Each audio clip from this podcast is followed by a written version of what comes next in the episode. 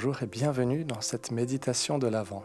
Tout d'abord, est-ce que vous êtes bien installé dans un endroit calme? Oui, parfait. Et puis, si vous avez une bougie ou une couronne de l'Avent chez vous, mettez-la près de vous et puis soyez prêt à l'allumer avec moi dans un instant. Ça y est, vous êtes prêts? Alors c'est parti.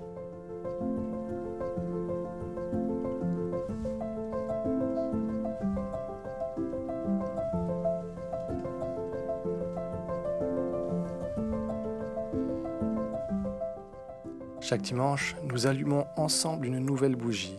La première bougie, la bougie des prophètes, symbolisait l'espérance. La deuxième, la bougie de Bethléem, symbolisait la foi. La troisième symbolisait la joie, à l'image de la joie exprimée par les bergers. Aujourd'hui, quatrième bougie, nous l'appelons la bougie des anges, et elle symbolise la paix.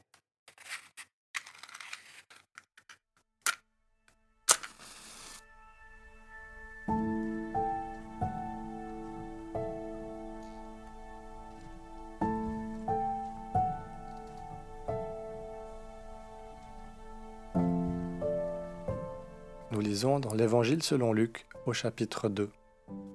Dans la même région, il y a des bergers. Ils vivent dans les champs et pendant la nuit, ils gardent leurs troupeaux. Un ange du Seigneur se présente devant eux. La gloire du Seigneur les enveloppe de lumière. Alors ils ont très peur. L'ange leur dit, N'ayez pas peur, oui, je viens vous annoncer une bonne nouvelle qui sera une grande joie pour tout votre peuple. Aujourd'hui, dans la ville de David, un sauveur est né pour vous. C'est le Christ, le Seigneur. Voici comment vous allez le reconnaître. Vous trouverez un petit enfant, enveloppé dans une couverture et couché dans une mangeoire. Tout à coup, il y a avec l'ange une troupe nombreuse qui vient du ciel. Ils chantent la louange de Dieu.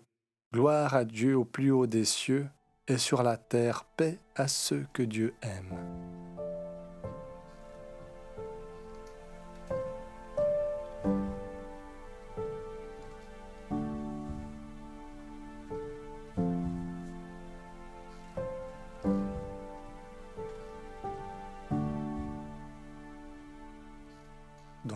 Première méditation, nous avons entendu et médité les mots du prophète Ésaïe. Un enfant est né pour nous, un fils nous est donné. On lui donne pour nous, prince de la paix. Voilà que les anges annoncent que ce prince de la paix est arrivé. Paix sur la terre à ceux que Dieu aime. Paix sur la terre, vraiment?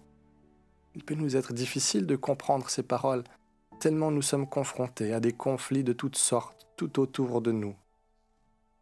En hébreu, paix se dit shalom, et derrière ce mot se cache bien plus que l'absence de conflit.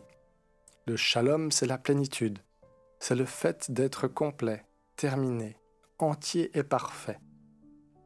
Si nous n'expérimentons pas cette paix et cette plénitude dans notre vie quotidienne, c'est qu'elle n'est pas vécue pleinement entre les hommes et Dieu. C'est cela que Jésus est venu combler. C'est le manque de paix entre Dieu et les hommes qu'il est venu rétablir. Mais voilà que Noël pointe déjà vers Pâques, car c'est par sa mort et sa résurrection que Jésus vient réaliser le pardon de Dieu pour nous et permet que notre relation à lui soit enfin pleinement rétablie. Ce n'est qu'ensuite, habité par cette paix, que nous pouvons commencer à la vivre dans nos relations. C'est Saint Augustin qui a écrit Tu nous as fait pour toi, Seigneur, et notre cœur est sans repos tant qu'il ne repose pas en toi. Lorsque nous sommes en paix avec Dieu, alors tout change. Nous nous savons accepter et aimer. Nous ne craignons plus les difficultés. Nous savons que cette paix que nous expérimentons intérieurement est appelée à déborder dans le monde, et qu'un jour, quand le Christ reviendra comme il l'a promis, alors la paix sur terre sera totale. Je vous laisse la paix. Je vous donne ma paix, a dit Jésus à ses disciples. Je ne vous la donne pas comme le monde la donne. Ne soyez pas inquiets, n'ayez pas peur. Vous avez entendu, je vous ai dit, je m'en vais, mais je reviendrai auprès de vous. Prions. Ô Christ, Prince de la paix, toi qui es venu réconcilier l'humanité avec le Père, nous t'en prions donne-nous de vivre de cette paix dès aujourd'hui. Amen.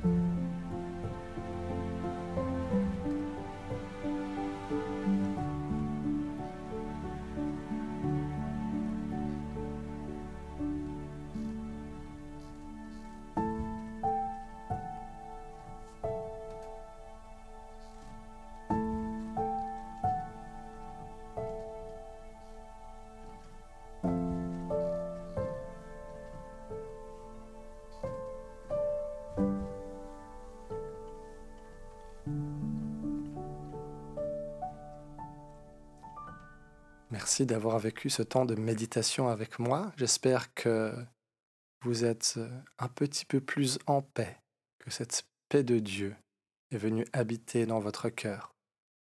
Je vous donne rendez-vous dans quelques jours, le 25 au matin, pour notre dernière méditation tous ensemble. À très bientôt.